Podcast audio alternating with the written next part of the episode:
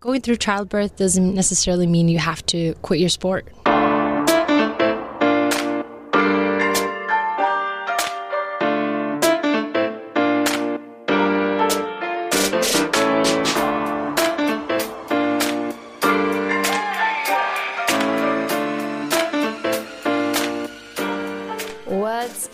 Team? Welcome to our second episode of 2024, which is also the second episode that I recorded during the Hahnenkamm race in Kitzbühel mid January.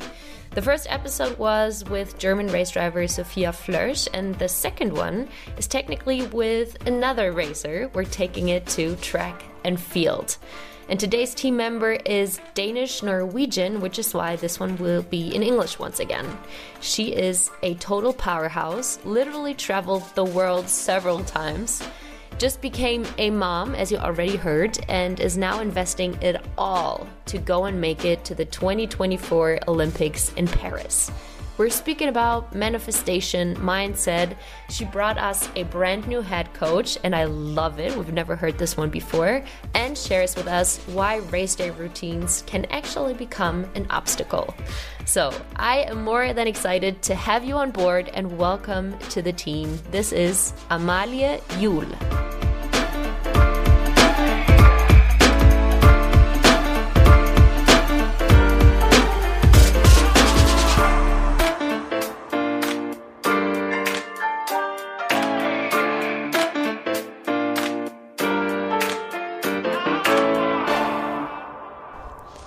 It's a big one. It's probably also the common thinking I can imagine. How was this experience for you? Yeah, no, I was uh, I was excited to share my news that I was pregnant, and um, everyone kept saying like, "Oh, that's wonderful," but I'm so sad to see you leave the sport. And I'm like, "Whoa, whoa, whoa, what? No, just because I'm Not having my a plan. no, just because I'm having a baby doesn't mean I. It's not forcing me to quit, and that that kind of gave me even more motivation to prove everyone that no that doesn't just because you have a baby you can still you can still work out every day and find the time to put in the training and still succeed So you're a new mom, and somebody just said that they saw you with your baby here yesterday. Um, what's what has it been like? Has it been as you know obvious as to everyone else that you have to quit the sport or your uh, career after having a kid? No i mean uh, i think we got really really lucky with our kid because he's uh, super kind and calm so he um, up until now like he's been joining me for practice every single day and Oh, he no just way. sits there and looks and he's super happy and uh, sleeps well so i'm getting my rest at night and uh, which is super important when i'm uh, do, uh, working out and stuff Mm-hmm. that i'm still able to get my rest and recovery uh, and so so far it's been going really really well and i'm just hoping that their progression is gonna keep going uh, And your way it is. progression as well. I'm very excited to speak about your Olympic preparation in just a minute. But we and our audience, let's put it that way, our Mm-hmm. audience still doesn't know who I'm talking to right now. So, in my podcast and my episodes, I always invite my guests to describe or introduce themselves kind of like on a on a FIFA card. You know the FIFA cards? Oh, yeah. And, I mean, we don't have to know uh, your your defensive skills and the, the number you would give yourself. all my stats um, you know, you can add and throw some stuff, uh, some stats in there if you want to, but um, feel free to share those facts about you that really matter to you. Yeah, well, I could start off with my name. My name is uh, Amalie Iuel, and uh, I'm a Norwegian Danish um, uh, 400 meter hurdler. Um, currently, I live in Norway, and uh, I have, uh, together with my uh, fiance now, uh, thank you. we have a little uh, son named Storm, who is four and a half months. So um, yeah, that's where I'm at. I've been uh, running track my entire life since I was nine years old, and that's been a big part of my identity. And uh, so I always thought it was kind of uh, uh, a little bit scary to think about like what's gonna come after, uh, what's gonna come after uh, after the sport, just because like I always saw myself just doing that. Uh, but I think being a mom, it's uh, kind of um, uh, helped me. Uh, I don't know. Um, evolve a little bit. So it's good. It's nice. So interesting to hear that you're thinking about the time after your career. You're still so young. You're in your prime right now. Uh, you know, where are these thoughts coming from? Or is that a fear even? Can I call it a fear? Oh, you can definitely call it a fear because I always whenever I start thinking about it, I freak out. I get a like a mini uh, panic attack just because like that's what I've been doing my entire life. And but at, at, the same time, I think it's healthy to kind of know that it's it's going to come to an end eventually. Mm. Um, and uh, so having a backup plan is uh, is always good, something to fall back on uh, after the sport. So I've. Um, I took some studies and uh, uh, got a bachelor degree in the United States when I went to college there. So uh, at least I have something um, to build off of uh, once uh, when the time comes to put the spikes on the on the shelf. That is so interesting. But you're not going to put the spikes on the shelf anytime soon, I can imagine. Uh, no, not yet. I'm, I do not feel ready yet. But um, let's actually dive into, if you're happy to do so, into how you started running because obviously I did my research on you. Mm. We don't know each other yet. Um, and you have had quite the, let's say, moving upbringing. Yeah. Your dad definitely. has had a job that took you and your family throughout the entire world. I read Pakistan, I yeah. read um, Thailand, mm. and I heard that Thailand has been quite the pivotal yeah episode for you and your career today, right? You have done your research. Wow. Of course. I, I gotta say, that's, that's impressive. yeah, we moved around a lot. We, uh, we, I think we stayed at each place like uh, no more than two years. So from when the age of 12 till 23, I was like constantly on the move. And that, that made it a little bit hard with the with sports just because um, um, the way sports was like uh, set up in the different places, uh, it was all like school based. So we had mm-hmm. different seasons, and so in the fall, like I couldn't run track all year like I did in Norway. Uh, so I had to play soccer or football in the in the fall and touch rugby, and then eventually. All right, I saw a picture yeah. of you playing rugby. That was impressive, actually. It was really fun. Um, and then eventually track came along, and that was like my season, my time to shine. Um, but um, they didn't really have um, that much experience uh, with um, coaches, and it was quite limited. So I. Uh, a lot of the times at track practice, the coaches would be like, "Okay, everyone, just look at what Amalie does uh, and just copy her." And if uh, I was high jumping, then and I didn't make the bar, then they're like, okay, next next time try jumping a little bit higher. And I was like, okay, oh, well, perfect. thank you. That's yeah, great advice. Let me just do that. Um, but when I came to Thailand, um, I was a little frustrated because I'm like, oh, I want to do this. Like I've always always had a dream that I was gonna become a tra- professional track athlete and do this for a living and go to the Olympics and all that. Uh, but I saw that my time was running out and I wasn't getting the results that I should be getting. Um, but then I got to Thailand and uh, I was couldn't jump a little higher and couldn't no, I, just run a little bit faster. I needed a little more. yeah.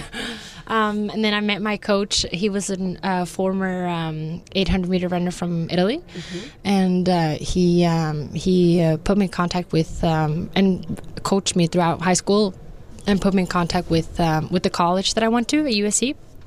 Uh, which, uh, yeah, definitely was the turning point for for my career. Um, helped me uh, get my uh, stats back up or up and uh, results better, and then uh, and then I got to college, which I really that's when it really took off, and um, and yeah, I qualified for my first Olympics, which is really really cool. It is really cool, and I mean, you're saying it so nonchalantly right now. Then I just went to USC, you know, um, coming from Norway, moving around, being based in a different country. I feel like it's not just super logical or like the easiest uh, decision to make to move to the United States and you know switch everything up. How did that come about? No, that actually, I don't know when I uh, I started thinking of doing that, but um, for as long as I remember, it was it was always a dream to go to the states because I'd like, seen the hmm. movies and and seen how like they would um, combine track with school, yeah, and I, I yes. knew I knew I had to. Um, uh, uh, I knew I had to take some uh, form of like further education or higher education, uh, just because I I've always had that in like the back of my mind. Like, what if track doesn't work out? Mm-hmm. Like, I need something to fall back on.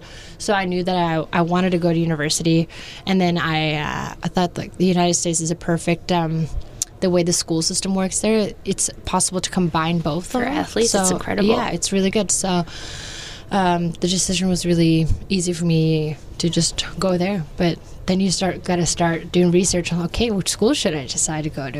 Which school can I get into and all that. So um, that was a whole thing. But I landed on USC, and I uh, I was so happy with that decision because I had four great years and. Um, um, really evolved as an athlete. Um, so yeah, I was really thankful for that experience. and you made your dream become reality. And actually, as you said that as a little girl, you always had this vision of yourself uh, being a pro track athlete and making it to the Olympics. Like, where did that come from? Where do you think that comes from? Because that's a very precise dream, right? Yeah. Um, um, I've always had. Uh, I've always been really, really competitive with my, especially with my older brother.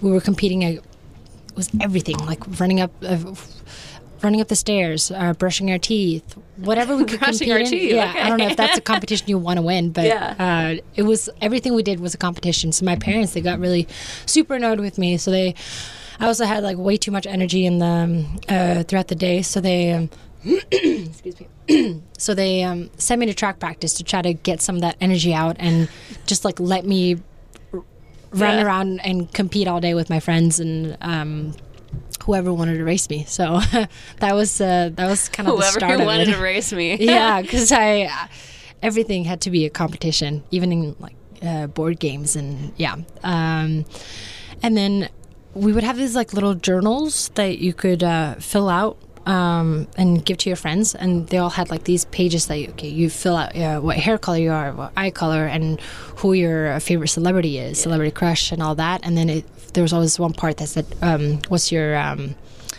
uh, goal in life or uh, Dream dream job. job, exactly. And then I always wrote down, I want to make it to the Olympics. So I found one of those journals from Oh my like God. when I was like maybe nine or ten years old, um, a couple Girl, weeks ago, and I saw that. I'm like, it when you were yes, nine." I did. Oh my God. Um, so yeah, for as long as I can remember, actually. So you made it to the Olympics through your work at USC.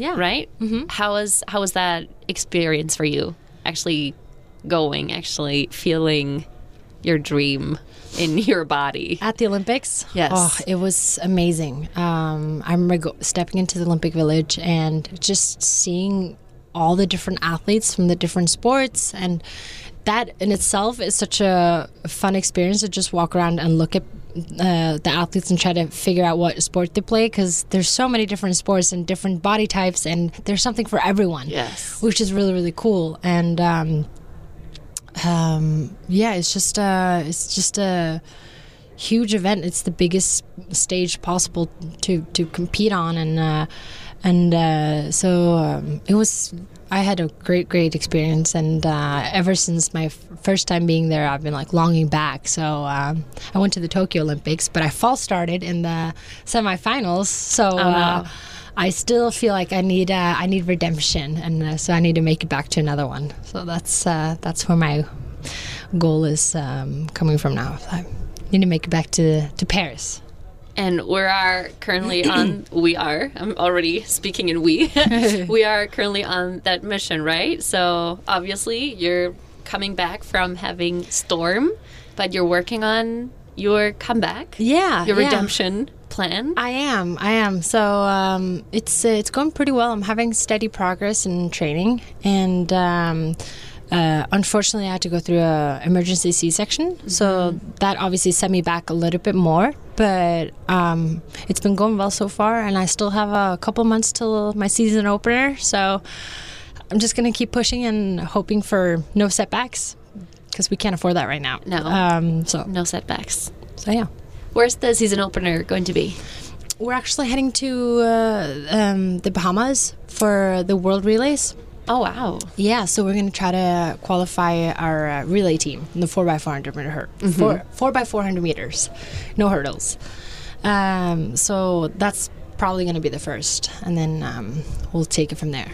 And maybe you can help me out here a little bit. So I know that your specialty are the 400 meter hurdles, Mm-hmm. obviously, but you just said you're going to do four by 400. Yeah. Um, how you know do you pick your discipline, and how do you still add other disciplines into it in order to be like the most complete athlete that you need to be? Um, well, I have a background from uh, I did the heptathlon in uh college, and uh, I did both that and the 400 meter hurdles. And uh, um, I don't know. I don't know if you pick your discipline as much as the, maybe the discipline picks you picks you, or your body does it for you. You you don't really. Oh, you really? Kinda, well, you kind of see like where you're what you're best at. Um, I always wanted to be a short hurdler, so a um, 100 meter hurdler, but um, my I'm not fast enough, nowhere near. So um, so uh, the 400 meter was more uh, for me, and I think the event event in itself is uh, absolutely horrible. And then I try- read you saying Yeah. like, who would even do that? 400 Right. meters by itself is horrible already. and then you like place things in the way, and you have to jump over them, and mm, Why? why? and they get uh, it's funny with the 400 meter hurdles because um, the hurdles are kind of uh, they're not very high. They're only 76 centimeters, which is not. Um, you should see the hurdles for the 110 for the men. Those are so so high, but they're. Trust me, they're more than high enough. When you get to the the final hundred meters, it's like you. it's like someone's like gone and put up the hurdles uh, while you've been uh, running because that last hurdle is like climbing Mount Everest. Um, So um, uh, yeah, I uh, I don't uh, I don't uh, recommend the event, but it's the it's the one that I somehow like got myself into. and that you stuck with, and that's going to be yours now. yeah, it is. That sounds perfect. One thing that I also read about you, how you would describe yourself, is very adaptable. And I found that so interesting because adaptability can, you know, be applied to so many things and can put you forward or ahead in life in so many ways. Maybe you can share with us mm, how you think about adaptability um, because you also put like two sides to it. Yeah, I mean, uh, I think it's um, really important to be able to adapt to the situation that you're in, uh, just because you're not always. Um, you need to like be prepared for whatever's being thrown at you, and uh, and uh, we're in a uh, we're in a sport that's an it's an outdoor sport, so you got to be able to you got to be ready for rain, you got to be ready for hot weather or snow even. Uh, yes, we've experienced snow on in the summertime. Crazy man. um, and so adaptability is uh, is super important there, and uh, I think.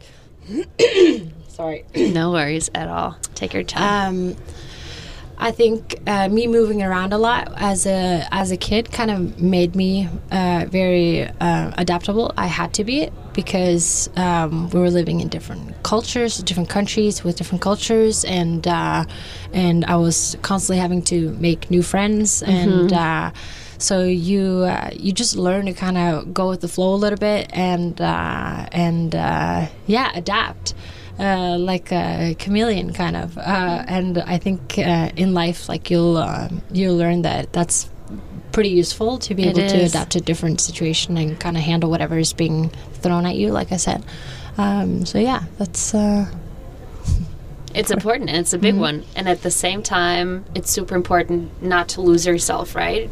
I mean, it's important to adapt, but you still definitely you still got to be you to- yeah exactly. and your values like you gotta st- yeah, I was just about to ask, what does Exactly. this mean, even? Yeah, yeah. No, uh, I mean, um, you have a. I mean, me personally, I have a set of values that I uh, that I uh, hold, and uh, I want to. Th- th- that's like what makes me and the person that I am. But I'm I'm thinking more like with adaptability. It's not like you're gonna uh, be someone completely different. You're still like you're still you, but just like a, maybe like a. Um, a change, uh, like a small uh, changed version of yourself, I guess. Nice. Yeah. But yeah, I think uh, it's important to be able to handle whatever situation is uh, is being thrown at you. So And you just mentioned the different cultures that you Mm-hmm. grew up in.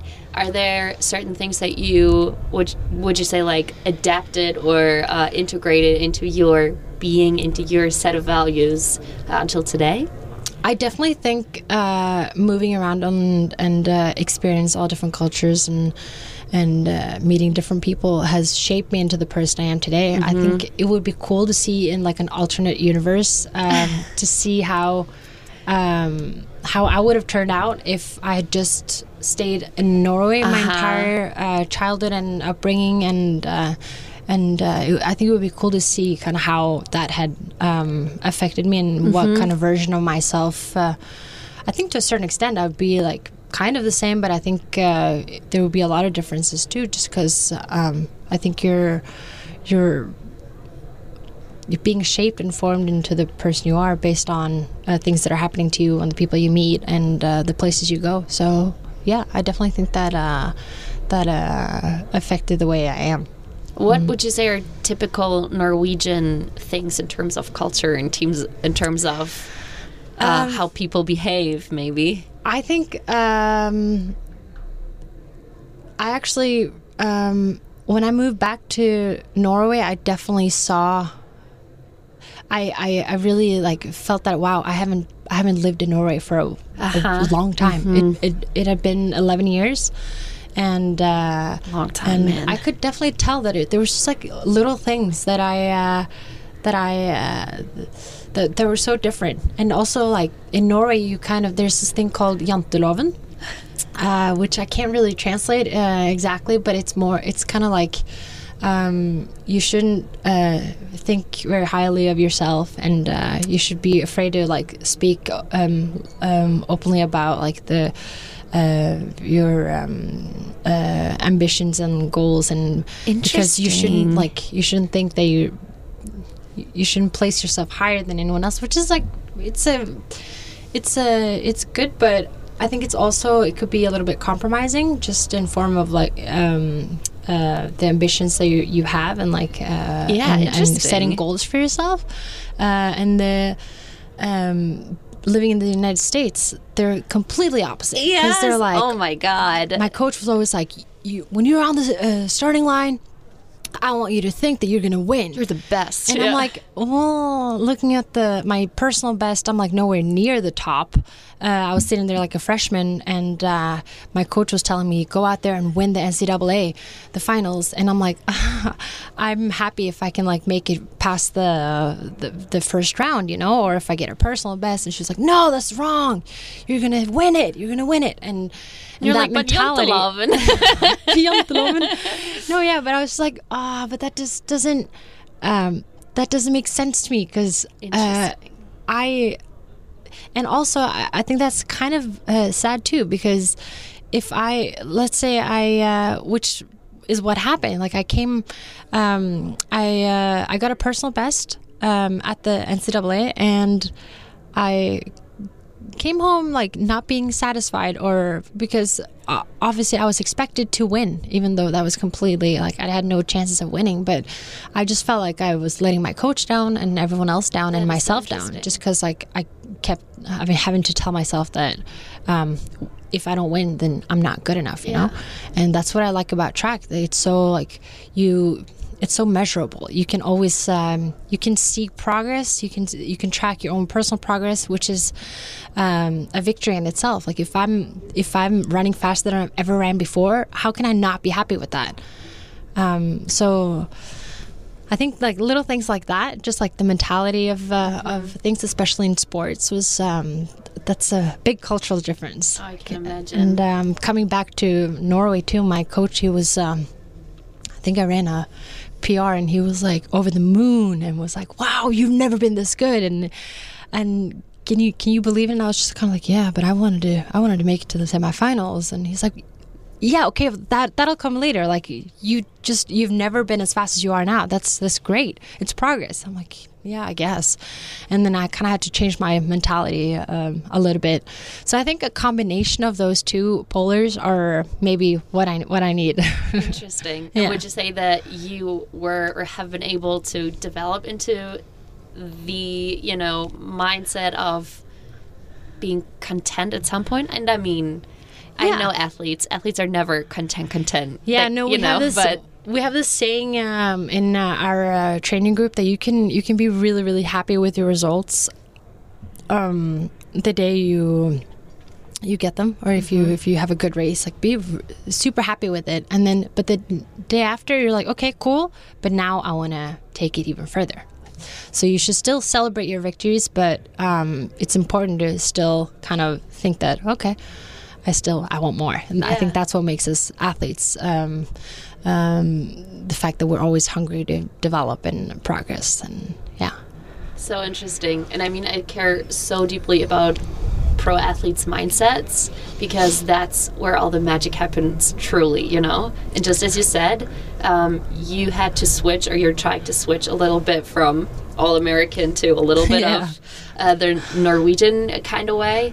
Um, what would you say is the most important thing to you personally regarding your mindset uh, to keep you sane? Because I mean, you're in an individual sports as well, which makes it even more all you. It's all pressure, it's all focus, and if you don't make the time, it's you, right? Yeah, it's definitely it's definitely it all falls back on me and yeah, I'm a part of a I'm a part of a team and I have uh, teammates and a coach that I want to um, um, I want to make them happy and make them proud and and also like when I'm running with Norway on my chest I want to I'm representing them too or in all of Norway uh, but at the end of the day it's um, all falling back on me I'm the only one that can run and uh, and uh, and uh, can control the the outcome. So um, so you do put a lot of pressure on yourself. But I'm I'm trying more and more to just um, remind myself that. Uh, the clock will always start or the timer will always start at zero for the next race. So you never take whatever bad race you've had in the past the clock will always start again at uh, um, at zero, and um, and um, so you try to not like let that let a previous bad race or a good race too much uh, affect your uh, current race. And uh, I think that's what kind of that's what's keeping me sane in the sport because I think it's very easy to to um, to get caught up in uh, how you've been performing and how you think you're doing and, and whatnot. And uh, um, I think you said it well. Um, um, earlier uh, with um, um, I lost my train of thought. Just, Uh, starting at zero, letting it all go, um, pressure, focus. It's all you. Individual sports. I was gonna refer something my coach said, but uh, now I'm like completely blank. Um, No worries. I have more questions. yeah, yeah, if you yeah. want to keep going, you can. you can tell me later if you want to. Oh, I don't remember what, what it was I was trying to say. Uh, I had a point, but uh, I got lost in the in the translation because uh, yeah. Um, Do you want me to pick it up? yeah. because what you just said about this whole letting past performances go and starting at zero again every single time that's just you know this whole concept is so important not only for a track and field athlete it's literally what can you know make the difference between anyone believing in themselves or not Exactly. and yeah. um, I'm personally incredibly bad at it, and I know that these are the things that keep me back or hold me back in so many ways. So maybe you can teach me how to let the shit go and just start from zero every single time again without letting what you did before affect you. I think what helped me, I'm not trying to tell you to uh, go and do this because uh, I was, um, like I said earlier, I was a heptathlete at one point, and so I did the multi events. And so the way it works is that you have seven events over the course of two days where you have to uh, get through all of the events and get points, and whoever has the most points in the end um, wins. And um, so if you start off with a poor, um, poor event in the beginning, it's super easy to get caught up in that and then it'll just go downhill from there because Yes. you'll bring that into the next event and you're like getting more and more stressed because you're thinking about all these points. And so that kind of taught me that you have to you have to keep like um, you have to have a short-term memory and just put the past in the past okay? Fine that one didn't work out well but it's a new event the clock starts at zero and i'm just gonna go for it. Um, and uh, uh, something my coach uh, keeps telling me is that um, he'll look at me before every race and he'll say, uh, "Go out there, have fun, do your best, because the best, that's the only thing you can do. Like you can only give me your best. You can't give me more than that. Uh, just give me your best, and just know that you're getting. Um, I have your back no matter what." And that was just so comforting to hear because Yeah. um, I Sounds healing too. yeah, and I, that's the kind of people that I need in my in my life and in my team. People that are um, in my corner and that won't yell at me if I have a poor performance. Because obviously, I'm gonna go out there and give my all, um, and so.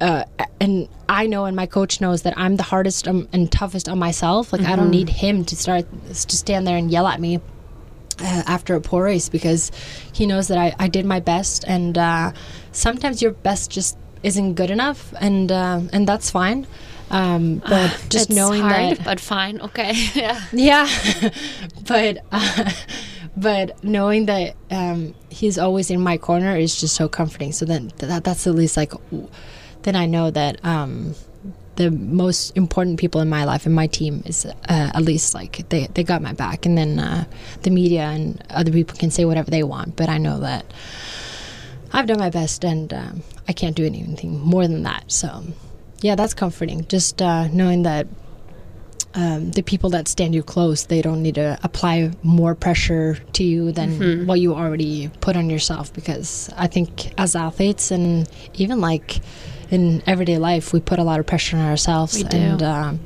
and we i think we need to just um, hold back a little bit and uh, yeah Take it easier on ourselves. Mm. Hey, Namalia, this is actually the perfect transition. I was going to let you choose uh, the categories, but I'm going to change my mind now.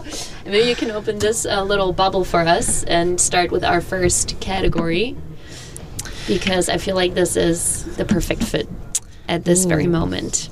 it says head coach And I would like you to share with our audience right now if there is anyone or anything. We even had people saying running is my head coach. Yeah. Um, to tell us if there is anyone or anything in life that either has helped you through one specific situation of hardship or has been there forever and influenced you and your mindset and your performance or you and your being to a certain extent.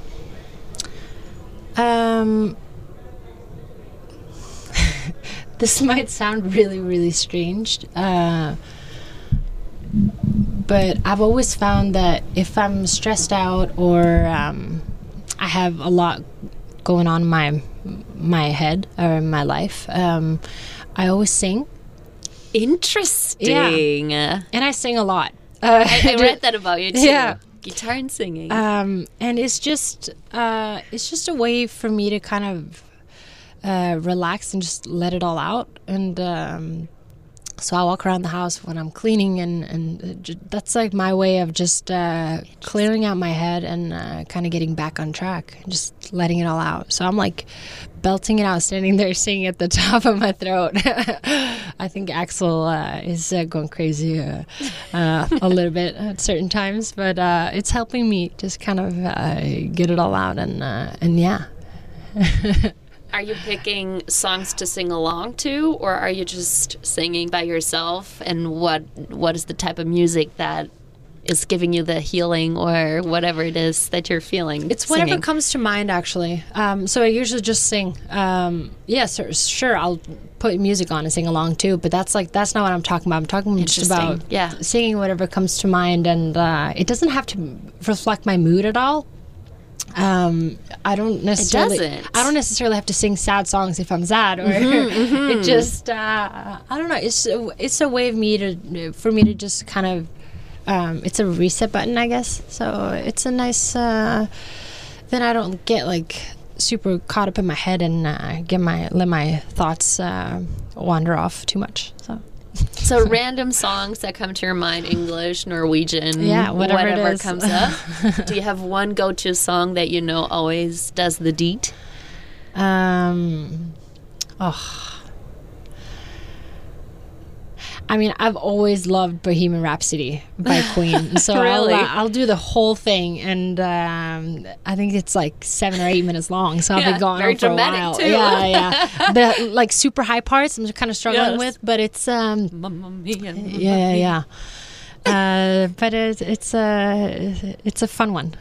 That is so interesting. and I mean, it has different elements to it as well, right? I'm I love singing as well. Mm. And it's very physical because you know the whole vibration, I think mm. it's real. It changes like how your body is literally vibrating, it changes your your mood. It does get things out. But mm-hmm. then the the psychological part of it as well. And I mean, I think this is uh, scientifically proven that if you hear your own voice more, you build confidence. Maybe because I can I I don't know why I do it, but uh, on the starting line too, I'll talk to myself, and it's not enough to just like say it around, say it in my head. I have to like physically Not say a it out enough loud. time to sing Bohemian Rhapsody. No. No. Sorry, line. No, but I'll I'll talk to myself, and um, and uh, yeah, I have to s- actually.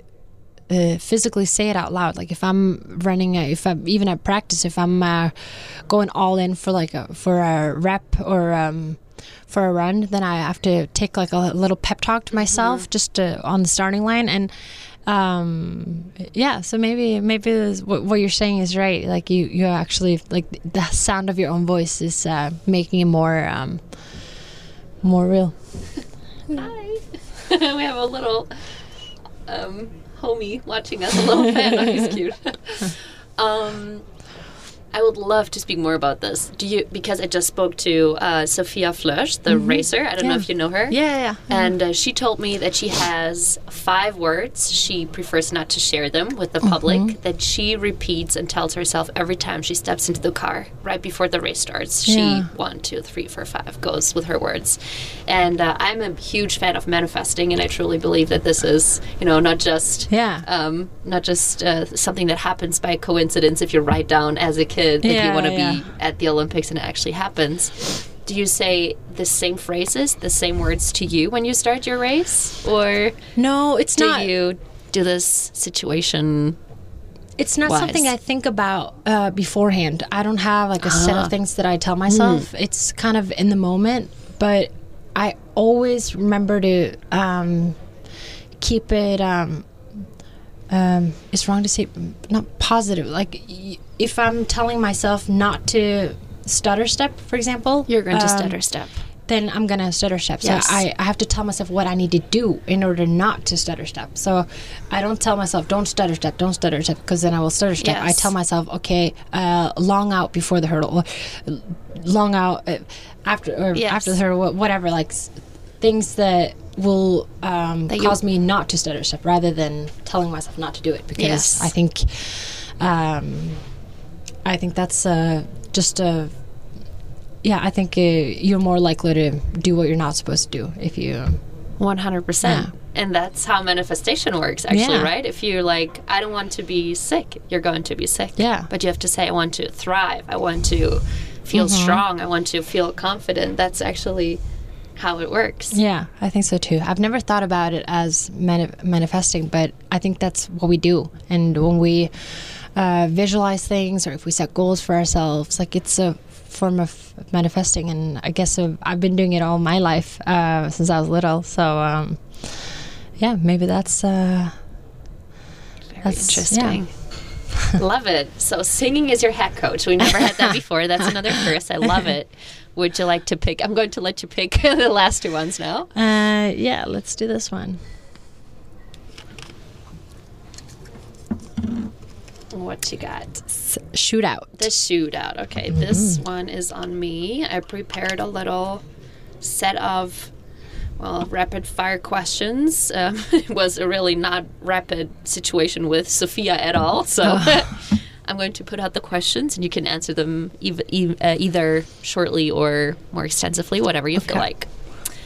So I read that. I mean, you said you do compete outdoors most most of the time, but at USC you did comp- compete indoors as well. So, which one do you prefer, indoors or outdoors? Uh, definitely outdoors, because uh, it um, gives me more time to prepare. Because indoor season is more of like a kind of like a uh, break off from practice. So um, I don't always feel super prepared for indoor season, but it's a nice way of just like changing the scenery a little bit.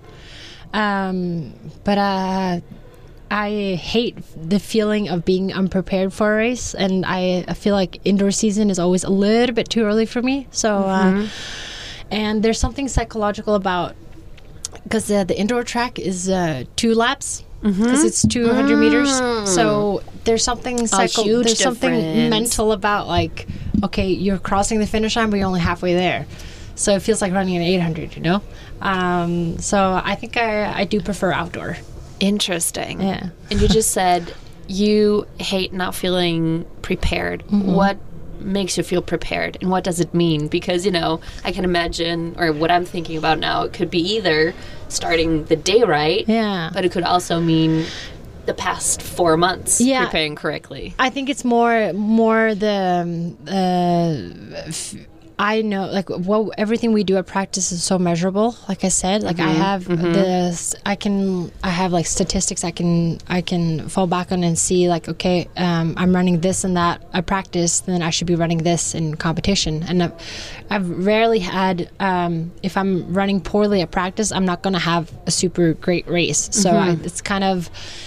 Um, I like competing if I know that okay I've ha- I've been having solid practices I've been doing well at practice and that gives me confidence just because um, you see it so clearly that you're actually in shape and you're ready to roll so um, yeah I like uh, I like feeling prepared And actually, the next question would be Do you have a race day routine?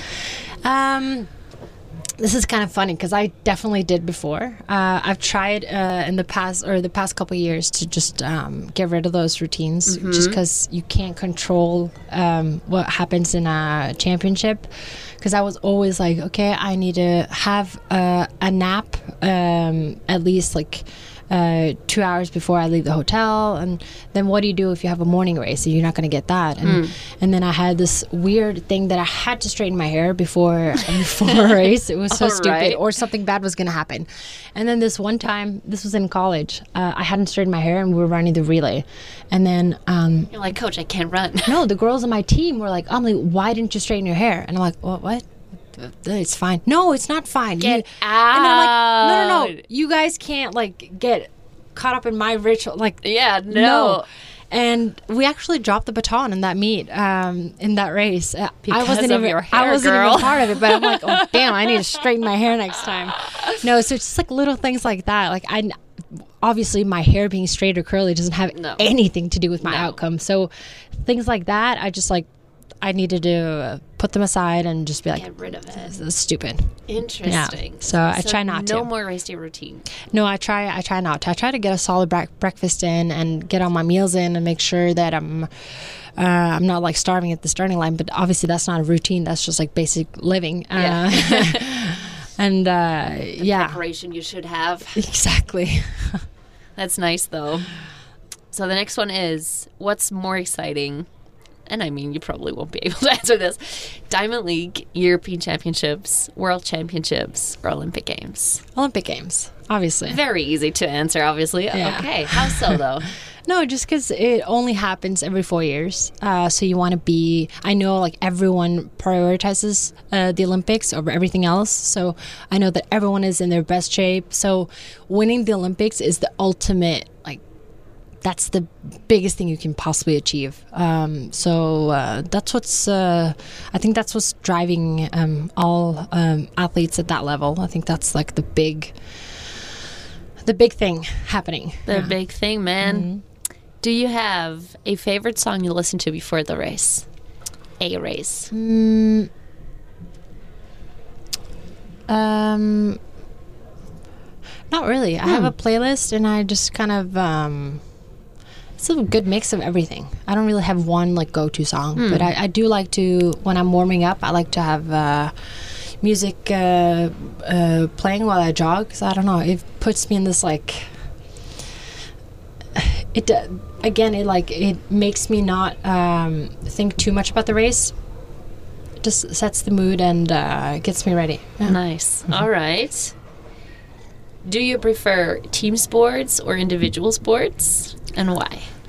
I um, let me start off saying I, I really do like uh, team sports just because um, it's nice to feel a part of something and that you're not just running for yourself. Yes. Um, so I love the relay, and uh, I really think that's uh, it's fun to be able to be on a team in a, such an individual sport.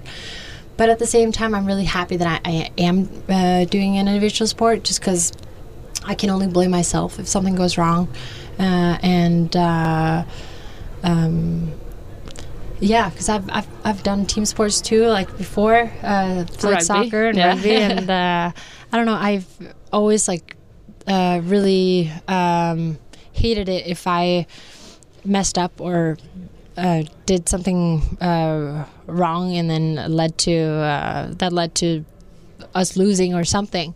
Uh, so I, I like the fact that you're you're kind of on your own uh, when you're out there, and uh, you're gonna get the result that you you deserve. Uh, no one's gonna stand in your way of it, and no one's gonna help you get there. So yeah, it's all you.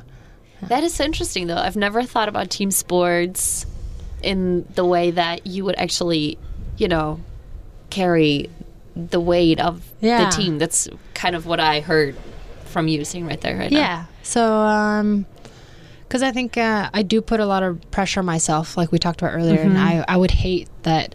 Let's say we're favored to win, and then I do make a mistake, and then we don't. Um, And then you forget to straighten your hair, like you know. here, and what do we you drop the baton. uh, so, uh, yeah, no, I like the individual sport better. Interesting. Uh, on a scale from one to ten, we kind of covered this one. How competitive are you? Oh, I'm definitely a like a 12, I think. But actually, what's what's really interesting is that I think I'm even more competitive in um, things that don't mean anything. Like, of course, I'm competitive in my sport, but I'm I'm a much better loser and winner in sport than I am in board games. I get really obnoxious, and That's horrible. I have to like, I really have to twist the knife. Like, if I beat someone in a board game, I'm. I won't shut up about it. So uh, yeah, I'm a sore loser and uh, equally sore winner or bad winner in board games. That is very interesting, but fair at least that you say you're a sore winner. Too. it's okay. Um, we already covered your travel history at least a little bit. We we touched it. What would you say is your favorite place to travel to in the world? Ooh. Um, I actually I would love to go back to Namibia. Uh, I lived there for two years. That was the first place we moved after, Yes. or uh, after living in Norway and growing up there. And I think it was just such a cool country with uh, everything from like wildlife, nature, and the people living there, and the different cultures, and um, so yeah, that's definitely a place that I want to go back to. I want to take Axel and uh, yeah, and my entire family uh, back uh, back there just to see how it's changed and uh, and go on the same trips that we went to, and uh, no, it was really really cool. So definitely want to go back there. Have you been back after you moved with your family back I haven't. No, no. So uh, I need so to go back. this? Eleven years as well, right? Oh no, that's more because I was in 2006. So it's been yeah, Wow. yeah, it's been a while. Crazy. All right then, gold maybe. Yeah. For after Paris then. After Paris, yeah. You may pick the last one. Okay, This will be a German word now. it says Einwurf. Einwurf. Oh, incredibly well pronounced. Oh, yes. Einwurf. It's kind of like you know the throw in. Um, I was thinking about like the football, the soccer sidelines. You have to throw it back in, and I would love, and we would love to hear the topic that you brought for us to throw in and talk about. Um. the topic that I brought. That you brought here today. No, no worries. I think um, I want to talk a little bit about motivation and like what kind of drives you. Please. And, um, and um, how uh, I think that goes for everything that we do in life. Like you need to have a motivation to to do something and to succeed at something, and um, um, let's say that's a form of uh, uh, trading. Or actually, let me let me change my topic just because Yeah, please. I think because it, it it's kind of based off of uh, motivation as well. But um, I think uh, you need to surround yourself with people that you um, people that you like and that you enjoy being around. And I think if you're working uh, nine to five and uh, and you hate the people that you're at uh, with working with and you're not enjoying it, that's gonna it's gonna drain you eventually, It and is. you're not gonna succeed in wh- what you're doing. And uh, um, I wake up every morning. I have the best training group uh,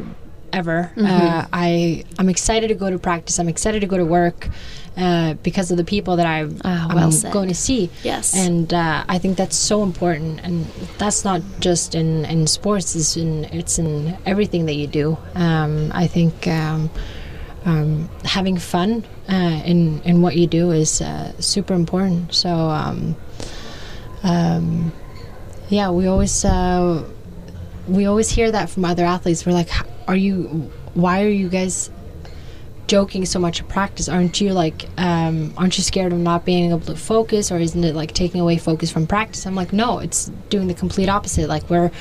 We're joking around, having fun when we don't need to focus, and then as soon as like we're about to run, then you switch it on.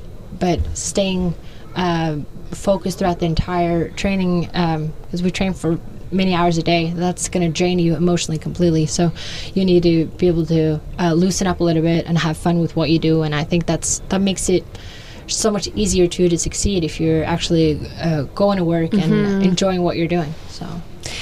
And there's so many people out there who are struggling with just that, with Yeah. exactly that. They're stuck in a job that is nothing fun. That's nothing Yeah. light. and they might be good at it and they, they might think that oh yeah well this is this is a good job i'm good at it and it's making a steady income and that shouldn't that shouldn't matter like you you only live once as cliche as that is but it's No, so no.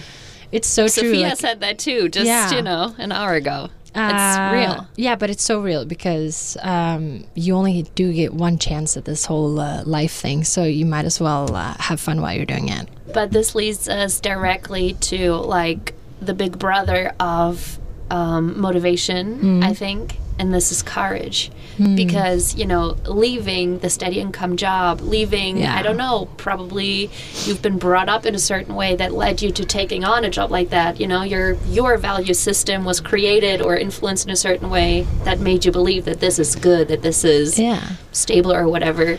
So, what's your tip or your idea about being able to find the courage to leave it all, to let it all go, and like listen to yourself and pursue what you truly want? I think what you just said there is important that you got to listen to yourself and not kind of follow what everyone else is expecting from you. And because you you keep hearing from everyone, uh, oh, you're so good at this, and uh, I can tell you're thriving and you're doing well, and blah blah blah. But if you, that's not what what's making you happy and you're not enjoying it, then you shouldn't be wasting your time on it. Um, no matter how good you are at the job or how much money it's making you or whatever it is, I think. Uh, um, if you're going to spend that many hours in a day doing it, then it should be something that you truly enjoy and and, and love. So then my advice is just get out, get, out, out. while you can.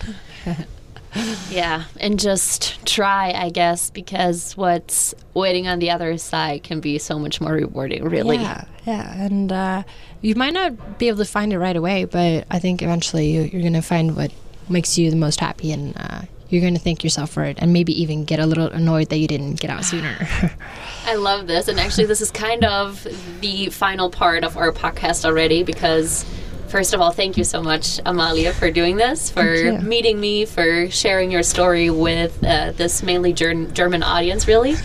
Um, and our podcast episodes always end on our guests' pep talk to our audience. Oh. And, you know, we kind of already tapped into it, but what is maybe a last uh, a last thing that you would like to share with the ladies and gentlemen listening to us on, you know, why it matters so much to truly pursue what you want to? I think life is short. Now, here comes the cliches again. Life is short, and uh, you need to surround yourself with people that uh, give you more energy than they take from you, and uh, and uh, um, you're not put on this uh, planet just to work a boring job or do things that people expect you to do. You need to uh, go out there, and enjoy it, and and yeah, you'll uh, achieve whatever you put your mind to. So just uh, don't be afraid to aim high and go for it. Yeah.